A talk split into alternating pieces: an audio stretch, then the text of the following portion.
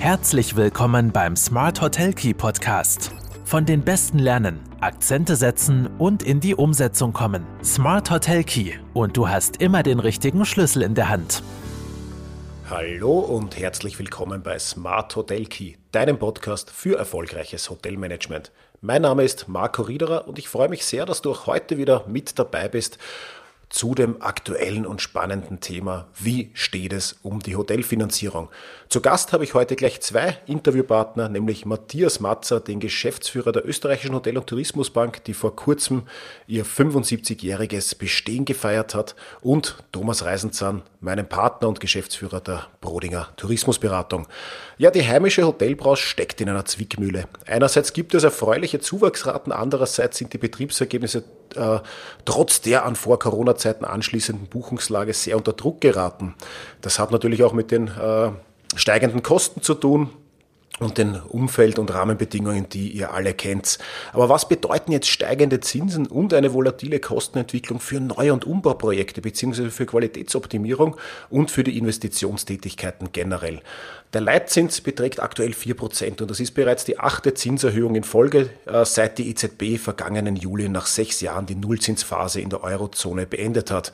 Das heißt, Kredite werden immer teurer und sind schwerer zu bekommen. Ist das so? Oder wie ist die Einschätzung der Experten? Wenn dich diese Themen interessieren, dann bleib jetzt dran. Ich freue mich auf das Interview. Hallo Matthias, hallo Thomas, herzlich willkommen bei Smart Hotel Key. Freue mich sehr, dass ihr heute im Podcast zu Gast seid. Ich habe im Intro schon kurz gesagt, worum es heute gehen wird, wer meine Gesprächspartner sind und dass wir heute natürlich die höchste Expertise für das Thema haben, die wir uns vorstellen können. Äh, lieber Matthias, sehr gerne würde ich gleich mit einer Einstiegsfrage an dich starten. Äh, wie siehst du die aktuelle Situation? Welches Stimmungsbild zeichnet sich in der Branche ab? Und das Wichtigste, was wahrscheinlich die meisten interessiert, sind Kredite überhaupt noch zu bekommen? Ja, hallo Thomas, danke für die Einladung. Äh, die, die Situation hat auch Marco natürlich auch. Äh, die Situation ist im Moment eigentlich noch ein recht gutes Stimmungsbild. Also die meisten Hoteliers haben eigentlich eine relativ gute Saison hinter sich und blicken auch recht zuversichtlich sozusagen immer in die Zukunft. Ähm, auf die Frage, ob Kredite überhaupt noch zu bekommen sind, ich würde sagen ja. Sie sind sogar noch relativ zinsgünstig, vor allem wenn ich in den Westen des Landes schaue, also alles, was sich um Tirol, äh, Vorarlberg und Salzburg abspielt, muss man sagen, ist das Kreditzinsniveau noch, deut noch nicht so deutlich angestiegen. Also die, die Margen und Aufschläge, wie wir das in, in Osten Österreichs bereits sehen. Äh, ich habe auch bis dato nicht wirklich gehört, dass es zu einem Kreditengpass oder einer wirklichen Verknappung gekommen wäre. Hängt auch wahrscheinlich damit zusammen, dass sich die Ratings der, der, der Kunden und der speziellen Tourismus eigentlich ähm, im, im letzten Jahr recht gut entwickelt haben, einen positiven Trend aufzeigen. Das, was wir jetzt aber langsam aber sicher sehen, sind sozusagen die Wolken, die am, am Horizont auftauchen. Es geht speziell um die Fragen äh, der Ertragskraft, nachhaltige Ertragskraft des Betriebes wenn jetzt einmal auch die ganzen COFAG-Förderungen sozusagen ähm, ausgeblendet werden, wie gut schaffen die Unternehmen die Preisdurchsetzung wirklich noch? Und sobald der da bei der Ertragskraft ähm, es sozusagen ähm, bergab ginge und ber oder beziehungsweise bergab gehen wird, dann wird sich natürlich äh, der eine oder andere Riskmanager in der Bank fragen, wie viel Risklimit möchte ich dann eigentlich noch in der Branche Tourismus haben? Das kann dann relativ rasch, sage ich mal, zu, zu einer Kreditverknappung kommen, zumal ähm, es wahrscheinlich in den nächsten zwei, drei Jahr, äh, Jahren zu einer verstärkten Investitions- und damit Finanzierungsnachfrage seitens der Hoteliers kommen kann und wird. Äh, investiert werden muss ja grundsätzlich auch regelmäßig. Wir reden ja in der Hotellerie von rund einer Milliarde, damit wir nicht an Marktanteilen äh, verlieren international. Jetzt sagst du, Kredite sind aktuell noch äh, gut zu bekommen. Natürlich äh, muss auch die Ertragskraft äh, stimmen. Äh, die Teuerungen betreffen ja die ungefähr all, äh, ziemlich alle Sektoren. Der Zinsanstieg ist dann das äh, weiterer Punkt. Äh, Immobilienpreisentwicklungen kommen dazu. Äh, bei den Finanzierungen hören wir immer wieder, dass ja die Eigenkapitalquote ganz essentieller und wichtigerer Faktor ist als noch vor der äh, Krise. Äh, Thomas, wie siehst du die aktuelle Entwicklung und was bedeuten diese Rahmenbedingungen? Also auch von meiner Seite ein herzliches Hallo. Ja, ähm, wie der Matthias auch schon gesagt haben, äh, die erste äh, Nagelprobe war ja äh, der vergangene Winter. Betriebe konnten ja Gott sei Dank den die Raten nach oben, oben setzen, wird uns auch immer wieder jetzt in den Analysen des Verbraucherpreisindex ja immer auch vor, vorgeworfen. Aber äh, wie gesagt, die Raten konnten nicht so weit nach oben gesetzt werden, dass sie auch alle Kosten abdecken können. Mhm. Äh, wir haben jetzt eine äh, Auswertung gerade vom Winter von über 200 Ferienhotels ja auch gemacht. Also Gesamtumsatz ist zwar äh, pro Zimmer um 15 Prozent gestiegen, aber es sind viele Kostenfaktoren ebenso nach oben gegangen. Alleine und das ist schon, äh, war schon sehr beängstigend. Die Energiequote ist um plus 77 äh, Prozent gestiegen und natürlich, wenn wenige Mitarbeiter am Arbeitsmarkt sind, steigen auch zugleich auch die Kosten der Mitarbeiter. Also das ist auch um 11 äh, Prozent nach oben gegangen und da sind jetzt diese KV Erhöhungen jetzt, die jetzt im Sommer schlagen werden, gar nicht dabei. Also Betriebswirtschaften äh, angespannt. Wenn also nicht die Raten nach oben gezogen worden sind im Winter, äh, haben schon einige Liquiditätsprobleme und das wirkt sich letztendlich auch in die Finanzierungen äh, aus. Ähm, Matthias hat ja auch schon gesagt, einen Satz noch oder eine Frage auch noch von mir an den Matthias. Ähm, du sprichst ja von äh, drei Monats äh, Euribor plus den Aufschlägen. Ähm, hast du jetzt da im Westen äh, von Österreich äh, Aufschläge mit einem Zweier davor gesehen oder noch äh, unter einem Zweier, also unter zwei Prozent?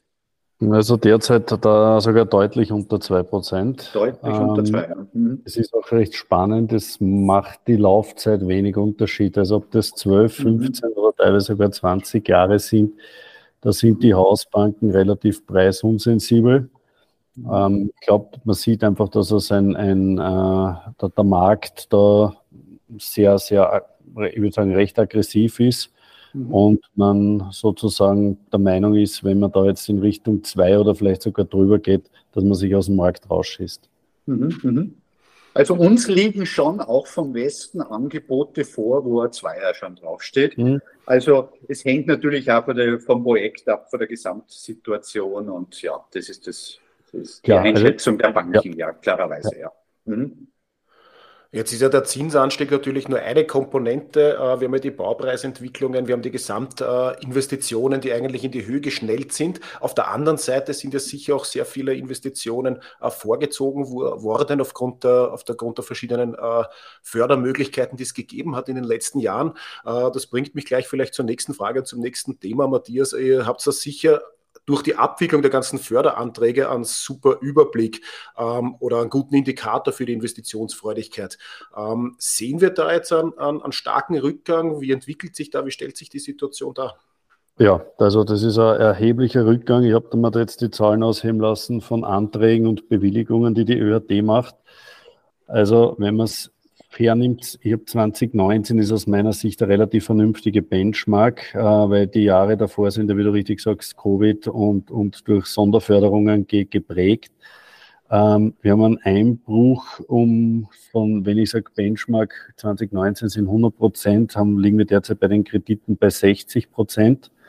Äh, ganz interessant ist das Thema Zuschuss, das de facto ähm, nach wie vor auf einem relativ stabilen hohen Niveau liegt. Also das liegen wir marginal unter dem Jahr 2019, was wahrscheinlich ähm, auch geschuldet ist, dass es jetzt in Q1 das letzte, das letzte Jahr war, wo sozusagen noch einen Standalone-Zuschuss nach der alten Richtlinie gegeben hat.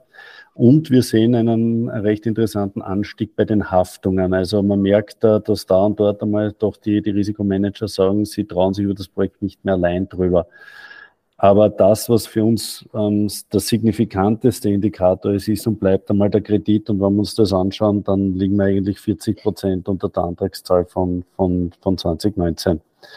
Äh, bei den Bewilligungen äh, ein, ein, ein ähnliches, also ein, ein deutlich schlimmeres Bild sogar noch. Das heißt, Anträ von einem Antrag eines, eines Unternehmens, bis das schlussendlich bewilligt wird, dauert es halt, weil gewisse Prüfungen und, und Dokumente vorzulegen sind. Also da ist, äh, hatten wir im Q1 2019 knapp 200 Anträge und liegen jetzt äh, im Q1 2023 bei knapp unter 100. Also das ist äh, eigentlich ähm, doch signifikant. Äh, jetzt ist die Frage, ist es nur Zeit, äh, nur Zeit zum Trübsalblasen? Verglichen mit 22, das sozusagen das erste Jahr in einer halbwegs Post-Covid-Normalität war, liegen wir eigentlich 2023 sowohl bei den Anträgen als auch bei den Bewilligungen relativ gut, also teilweise sogar über dem Jahr 22. Ähm, das, was ich halt glaube und jetzt ganz einfach sehe, ist, dass die, die Unternehmen haben aufgrund dieser, jetzt hat es Covid, haben es Covid gerade verdaut gehabt, jetzt ist die Energiekrise gekommen, dann die, die, die Handwerkerkrise, sage ich, also was keine Handwerker bekommen kannst oder enorme Kostenüberschreitungen gehabt hast. Diese Krise wird zu einem Dauerzustand gefühlt. Und ich glaube, dass die Unternehmen, die jetzt gerade sagen, sie könnten investieren, sie müssen aber nicht investieren, tendenziell jetzt einmal zuwarten. Das heißt, ich glaube, das Jahr 23 wird ein eher ruhiges Jahr auf der, auf der Investitionsseite werden. Ich hoffe, dass dann sozusagen mit 2024 wieder frischer Wind reinkommt. Okay, also aufgrund der allgemeinen Verunsicherung und der Rahmenbedingungen jetzt, wenn es nicht sein muss, eher nicht investiert wird. Das sind natürlich auf der einen Seite vielleicht die Betriebe, die sagen, sie können sich aussuchen oder könnten investieren. Dann haben wir sicher andere Betriebe, äh, wo jetzt einfach die Investition generell äh, schwierig geworden ist oder nicht mehr darstellbar ist. Äh, Jetzt stellt sich wieder die Frage, Thomas, wenn wir so ein bisschen den Markt anschauen, in welchen Bereichen wird denn aktuell, wenn schon gesamt weniger investiert wird, wo wird jetzt noch am ersten investiert? Ja, zum ersten hin, äh, viele Immobilienentwickler haben in den letzten Jahren ja die Hotellerie entdeckt für Investments. Äh, Büroimmobilien, Gewerbeimmobilien, äh, Wohnimmobilien haben ja irgendwie in der Hochkonjunktur auch schon geschwächelt. Und da sind also viele dann ausgewichen touristische Immobilien. Die sind jetzt derzeit aufgrund der Zinsentwicklung und äh, weil man Renditen ja nicht so erzielt, äh, die man jetzt benötigt für die, für die Zinsanstiege, äh, sind also erstens einmal weggefallen. Äh, wo wir in der Beratung jetzt äh, auch in diesem schwierigen Jahr 2023 noch Investitionen sehen, ist einerseits schon in der Qualitätsverbesserung, mhm. in einer gewissen Art Betriebsoptimierung, aber nicht äh, Neubauprojekte auf der grünen äh, Wiese, sondern Optimierung. Und äh, der dritte und äh, wichtigste Punkt, der uns sehr, sehr beschäftigt, ist natürlich in das ganze äh, Thema äh, Sparen und Nachhaltigkeit. Also da merken wir also äh, sehr, sehr viel äh, auch geforderte Investitionen äh, in diesen Bereich. Ja, jetzt sprichst du eh schon ein Thema an, Nachhaltigkeit, weil jetzt sagen wir, jetzt ist die Baupreisentwicklung, die, die Eigenkapitalquote, dann haben wir die Zinsanstiege. Ähm, weniger Investitionstätigkeit, allgemein gerade ein bisschen Verunsicherung am Markt, Arbeitskräfte äh, werden weniger und kosten mehr. Und jetzt kommen auch noch die ESG-Richtlinien auf uns zu. Ähm, Neubauprojekte werden natürlich äh, viele, viele äh, Richtlinien jetzt erfüllen müssen. Bodenversiegelung ist ja auch ein Thema, also vielleicht wollen wir gar nicht mehr so viele Neubauprojekte, also mehr in Richtung Umbau- und Qualitätsoffensive. Aber was hat es vielleicht, Matthias, aus eurer Sicht und auch für die, für die Förderrichtlinien, die, was sind die wichtigsten Eckpunkte? Was hat es mit den ESG-Richtlinien da zu tun für all unsere Zuhörer, die sich noch nicht so intensiv damit beschäftigt haben? Naja, also im Prinzip, äh, ESG hat ja positive Seiten und hat sozusagen immer auch äh, ein, ein bisschen eine einschränkende Thematik. Also beim ESG geht es um Environmental, Social und Governance-Themen. Das heißt, sind all jene Themen, die vielleicht nicht bis da, bis, sage ich mal, bis vor kurzem der klassische, äh, der klassischen Analyse eines Projekts ähm, sage ich mal, beigetragen haben. Äh, die jetzt aber verstärkt in den Fokus rücken. Der, der Richtliniengeber, also unser Bundesministerium für Arbeit und Wirtschaft, hat äh, da einen, einen eindeutigen und klaren Schwerpunkt gesetzt. gesetzt. Das Positive ist, es gibt einmal einen Nachhaltigkeitsbonus, der geht bis zu 350.000 Euro rauf. Das ist ein, ein Cash-Zuschuss, der eben sich speziell an die Themen Energieoptimierung, Energieeffizienz, ähm, Reduktion Abfallmengen beispielsweise ähm, an, an, Immobilien richtet, die besonders hohe äh, ähm, Ratings ausweisen, was sozusagen das, das Thema, also Energieausweisklasse etc. betrifft.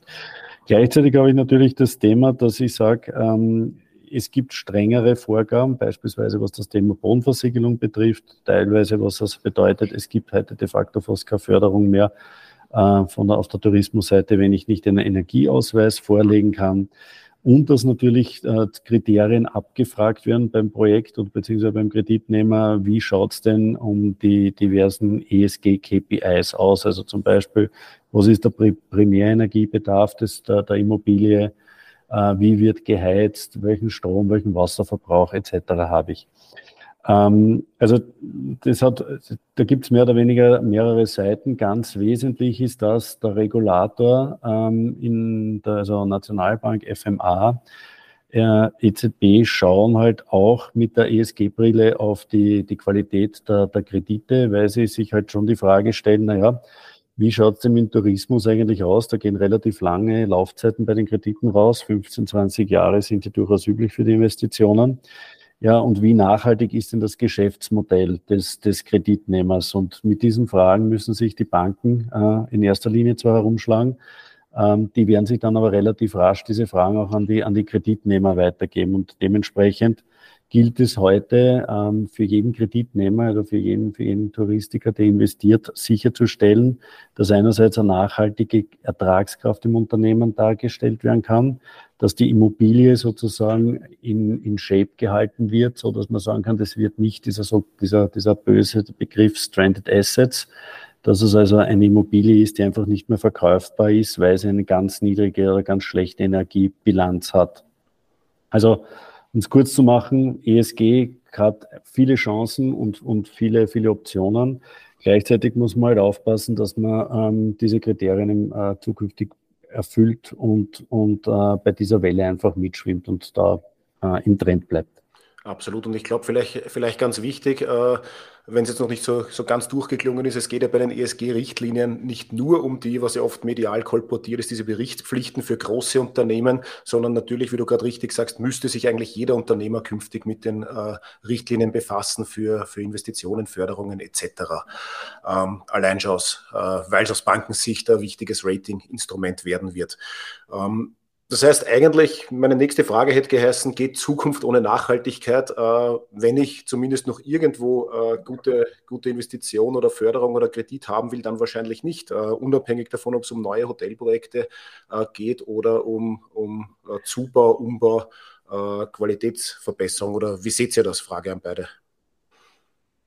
Ja, ähm, die EU hatte das eigentlich wieder ganz äh, ja, geschickt eingefädelt, dass sie gesagt hat, ja, die Banken sind ja auch wieder verantwortlich, äh, verantwortlich mit Regularien äh, und daher angehalten, ihre Geldflüsse in Nachhaltigkeit zu lenken. Und natürlich in eine Branche, die äh, von Investitionen als kapitalintensive, äh, äh, im kapitalintensiven Bereich ähm, immer wieder Investitionen benötigt, ist also jetzt äh, diese ESG-Thematik natürlich vollschlagend. Also das wird äh, ein Thema werden. Und was man aber beachten muss, das hat der Matthias auch schon angesprochen, äh, es ist auch in der Nach, ähm, in der Nachfrage, also von der Gästeseite, natürlich auch positiv zu verankern. Weil es, es ist schon ein Paradigmenwechsel auch äh, festzustellen, äh, die Entwicklung zu einer Sinngesellschaft, dass sich viele äh, Gäste jetzt schon einmal anschauen, wie performt der Betrieb eigentlich nachhaltig, wo ich jetzt auf Urlaub hinfahre. Und das ist, glaube ich, schon ein Aspekt, äh, der positiv einzusetzen ist. Ja, es ist immer auch ein bisschen dieses gesellschaftliche Thema, äh, wie wird es wie wird's behandelt, wie wird wirklich gereist, aber der Anteil derer, die nachfragen, wird definitiv äh, immer größer. Da bin ich auch überzeugt davon. Ähm, Matthias, wie siehst du das, beziehungsweise gleich verpackt mit, mit einer Anschlussfrage, wenn jetzt ein, äh, ein Unternehmer, Hotelier äh, investieren will, Förderungen bekommen will oder zu euch kommt mit einem Antrag, was, was muss er besonders beachten? Er wird sich, er wird in den meisten Fällen wahrscheinlich nicht alle äh, Kriterien übererfüllen, aber auf was sollte er besonders achten, wenn er, wenn er zu euch kommt? Was sind die zwei, drei Hot Topics? Also grundsätzlich mal, Vorbereitung ist alles. Äh, ich sage immer, man sollte sich mit ein bis zwei realistischen Planungsszenarien ähm, auseinandersetzen. Äh, die Planrechnung sollte zumindest drei, aber gut werden auch bis zu fünf Jahre sozusagen in die, in die, in die, ins, ins Voraus gehen. Es sollte gehighlightet werden, welche investiven Maßnahmen es sind und speziell welche jetzt einen Umweltaspekt haben oder einen Nachhaltigkeitsaspekt haben. Sowas lässt sich nicht nur gut verkaufen, sondern zeigt ja uns auch als, als, als Bankpartner, dass sich der Kunde bereits mit dem Thema intensiv auseinandergesetzt hat. Äh, Im Gespräch mit uns beziehungsweise mit den Hausbanken macht es Sinn, Fragen, gewisse Fragen zu antizipieren. Klassisches Thema, wie gehen wir denn vor allem mit Kostenüberschreitungen um? Wie, wie würden wir da die Finanzierung darstellen? Welche Puffer sind eingeplant? Und das, was ich immer gut finde, ist, sich selbst die Frage zu stellen, wie reagiere ich oder was sind die fünf Gründe, das Projekt abzuschießen? Weil wenn man sich mit diesen fünf Fragen oder auseinandergesetzt hat, ist man eigentlich in der Regel für jedes Bankengespräch äh, äh sehr gut vorbereitet. Ähm, du hast einen Punkt angesprochen, welche Maßnahmen haben einen Nachhaltigkeitsaspekt? Äh, Geht es doch direkt schon darum, die, die Auswirkungen der, der, äh, dieser, dieser nachhaltigen Investitionen genau zu kennen? Nein, das ist also, es muss uns allen bewusst sein, die Nachhaltigkeit ist für uns alle gewissermaßen ein Neuland. Wir müssen uns mit Dokumenten wie einem Energieausweis etc. Ähm, in der Tiefe auseinandersetzen. Das kann jetzt niemandem zumuten, ja. äh, dass er als Kunde sich damit auseinandersetzt und es ist unser Job, äh, da die, und die Unternehmer zu beraten und durchzuführen. Wir haben dazu halt laufend unsere Schulungsmaßnahmen mit, mit Technikern und Energieberatern, sodass auch unsere ähm, Betreuer, Kundenbetreuer sozusagen das Thema gut, gut daheim und gut unterstützen können.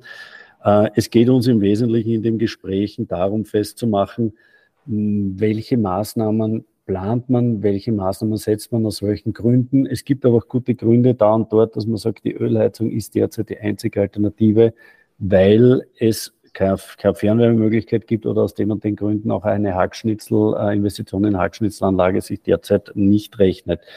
Ähm, mit diesen Themen müssen wir umgehen, aber mir ist es halt wichtig, dass wir ähm, zum Thema ESG ein, ein, ein, intensives Gespräch führen, auch verstehen, wo sind die, die, die Engpässe bei den Kunden, wo sind ihre Schwierigkeiten, aber sie versuchen für das Thema einfach die Awareness einerseits nach oben zu bringen und gleichzeitig sie dann bei den Lösungen und Umsetzungen zu unterstützen. Das heißt, seht euch da äh, weniger oder nicht, nicht nur als äh, quasi derjenige, der überprüft, sondern sehr stark äh, als beratendes Instrument auch für den, für den Antragsteller. Ja, unbedingt. Also ich glaube, das ist jetzt eine der wesentlichen Rollen, weil sonst haben die Leute ja irgendwie das Gefühl, sie werden mit dem Thema alleingelassen. Und äh, wir sollten da hier als, als, als ähm, Abwicklungsstelle für die, für die Bundesförderung, die gewerblichen Tourismusförderung, ähm, schon in diese hier eine starke unterstützende Rolle eigentlich einnehmen.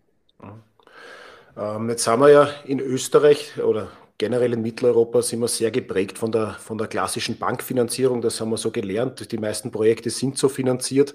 Äh, gibt es noch andere Möglichkeiten? Äh, Thomas, was gibt es für alternative Finanzierungsmöglichkeiten oder wie verbreitet sind die? Ja, also die, wir sind ja in Mitteleuropa äh, immer mit klassischer Bankfinanzierung aufgewachsen. Aber es gibt schon so ein paar ja, Speerspitzen, die, wenn ich da an Falkensteiner denke, da gibt es schon andere Möglichkeiten auch. Also Crowd-Investment, also wo der Investment-Gedanke im, im Vordergrund steht oder Crowdfunding äh, für Produktentwicklungen. Auch, was ich jetzt des Öfteren auch äh, schon gesehen habe, bei einem sind wir vertieft auch dabei, äh, das sind Owner Club Systeme mit einer Eigenkapitalbeteiligung und gewissen Bonifikationen. Dann natürlich im Westen Investorenmodelle, Anlageprodukte, Buy to Let äh, die natürlich jetzt mit einer höheren äh, Zins an, anwachsenden Situation dann auch leider in Schwierigkeiten kommen äh, werden. Dann ähm, in der Schweiz sehr verbreitet sind sogenannte Hotelresidenzen oder Kondo-Hotel-Konzeptionen, wo ein Teil des Hotels Freizeitwohnsitze sind oder äh, Zweitwohnungen und damit das Hotel finanziert äh, werden. Also äh, auch nicht unproblematisch. Wir selber bei Brodinger sind ja gegen kalte Betten und wir würden sowas also äh, nicht machen, wenn irgendwo äh, hier äh, Freizeitwohnsitz-Thematik auch dabei ist. Und ähm, was man nicht ähm, hier vergessen darf, sind auch Leasing-Varianten äh, beziehungsweise auch gewisse Privatinvestoren, die mit Privatdarlehen äh, oder also Darlehen oder stillen mhm. Beteiligungen dabei sind. Jetzt hast du einen Punkt eh schon kurz angesprochen, auch äh, gerade wenn irgendwo äh, Investoren mit, äh, mit dabei sind, vielleicht äh, ist es jetzt schwieriger geworden, weil die Renditeerwartungen gestiegen sind oder weil sich die Renditen nicht mehr darstellen lassen oder äh, wie, wie, siehst du das? Ja, also klassische Hotelrenditen sind ja immer ja, zwischen drei und höchstens sechs Prozent. Und wenn jetzt also das Zinsniveau plus inklusive der Aufschläge hier äh, im Einklang ist, ist natürlich das äh, schwerer darzustellen mhm. gegenüber äh, Investoren. Und natürlich, wenn operative Ergebnisse unter Zugzwang bekommen, ist das natürlich Gift für Privatinvestoren im, im Tourismus. Alles klar. Ähm, Matthias, du hast vorher schon gesagt, ihr seht euch da als natürlich ganz starker Partner von der, von der Hotellerie. Wie funktioniert denn äh, deiner Erfahrung nach auch die Zusammenarbeit mit den, mit den Hausbanken oder ist die überhaupt notwendig? Äh, oder in welcher, in welcher Form? Gibt es da andere Erwartungshaltungen, als ihr dann als, als, als äh, abwickelnde Förderbank dann habt? Nein, also grundsätzlich, wir dicken in vielen Aspekten einmal grundsätzlich wie eine Bank. Also das, da, da, da gibt es selten jetzt Überraschungen. Das, was wir halt ähm, können und ich glaube, wofür wir auch im Markt geschätzt werden, das sind der Plausibilisierung von, von Businessplänen. Das ist äh, sozusagen ein, eine Auswertung mit oder ein Vergleich mit, mit Benchmarks, die wir bei Investitionen in der Region äh, haben. Also wir verfügen da über ein, ein doch enormes Zahlenmaterial von über 2000 Kunden ähm, teilweise auch die Möglichkeit von uns, ähm, die, die Struktur bei Finanzierungen sozusagen ähm, mit zu beeinflussen, durch unsere Haftungsinstrumente sozusagen das Risiko für die Hausbank äh, abzufedern, geringer zu machen und dann sozusagen auch ähm, den vielleicht da und dort den Impuls zu setzen, dass ein Projekt tatsächlich verwirklicht wird. Ähm, wichtig für mich an der Stelle einfach zu sagen, noch einmal äh, Antragstellung bitte vor Projektbeginn. Ähm, es zahlt sich aus, mit unseren äh, Betreuern da im Vorfeld äh, Kontakt aufzunehmen und einfach einmal über die Investition grundsätzlich zu diskutieren. Es kann dann der Antrag einmal gestellt werden, damit werden sozusagen wird es fristwahrend der, der Zeitpunkt gesichert. Und äh, danach versuchen wir halt so weit wie möglich ähm, die, die, die Unterstützung zu liefern, da und dort vielleicht auch mal eine Hausbank zu überzeugen, bei einem Projekt mit an Bord zu sein, ähm, die das Projekt aus welchen Gründen auch immer mal kritisch gesehen hat. Ich glaube, das ist so als, als ähm, in unserer Rolle, in unserer Funktion ähm, das, das größte Asset, das wir eben haben, dass wir ohne Haus, also Finanzierung ohne Hausbank funktioniert nicht. Wir brauchen immer eine Hausbank dabei. Aber manchmal sind wir halt äh, in, der, in der glücklichen Lage, dass wir ein Projekt in die positive Richtung stoßen können. Das bringt mich ja schon fast so zu meiner Schlussfrage. Äh, Projekte in positive Richtungen stoßen ist natürlich gerade in unsicheren Zeiten äh, äh, ab und zu vielleicht das, das Ausschlaggebende für doch eine Investitionstätigkeit. Ähm, vielleicht, Thomas, zuerst noch, was hättest du für, für Takeaway für, für Hoteliers jetzt aus der, aus der letzten halben Stunde vom Gespräch? Äh, wie machst du Hoteliers aktuell äh, Mut indem sie sich spezialisieren und differenzieren vom Mitbewerb. Weil das sehen wir immer wieder, wenn wir Finanzierungen durch äh, besprechen äh, und äh, uns die Performance dann anschauen, dass einfach äh, Hoteliers, die für ein klares Produkt stehen, äh, sich differenzieren und spezialisieren, äh, einfach auch eine höhere Preisdurchsetzung haben. Und diese Betriebe äh, bekommen auch leichter für ihre Spezialisierung eine Finanzierung. Das ist also mein, mein Appell an die Hotellerie, immer darüber nachzudenken, wo kann ich hier äh, ja, eine Speerspitze abgeben in meiner Destination mit einem ganz anderen Produkt oder mit einer Hochspezialisierung. Ganz, ganz wichtiges Thema, Spezialisierung. Äh, danke, Thomas. Äh, Matthias, nach mehr als einem Dreivierteljahrhundert äh, ÖHD-Partnerschaft mit der Hotellerie, mit, welcher, mit welchem positiven Stimmungsbild gehst du ins nächste Dreivierteljahrhundert? Danke, ja. Die, ähm, ich sage so, ich meine grundsätzlich, wir haben Covid geschafft, das heißt, wir werden auch alle kommenden Herausforderungen schaffen und stemmen. Ähm, wir müssen uns, glaube ich, darauf einstellen, dass äh, vor der Krise, nach der Krise ist. Aber ich glaube, mit, einem, mit einer vernünftigen und guten Zusammenarbeit, einer vertrauensvollen Kooperation ähm, lässt sich eigentlich fast jedes Problem lösen. Wichtig ist, dass wenn es Probleme gibt, sie früh genug angesprochen werden und dann kann man sich gemeinsam mit Hausbanken und, und Beratern zusammensetzen und ich glaube fast für jedes Problem die richtige Lösung finden. Also nicht verzagen, sondern eigentlich mit einem gewissen Optimismus in die Zukunft schauen. Es wird schon. Es wird schon. Wunderbare Schlussworte. Lieber Matthias, lieber Thomas, vielen Dank fürs Gespräch und für eure Zeit.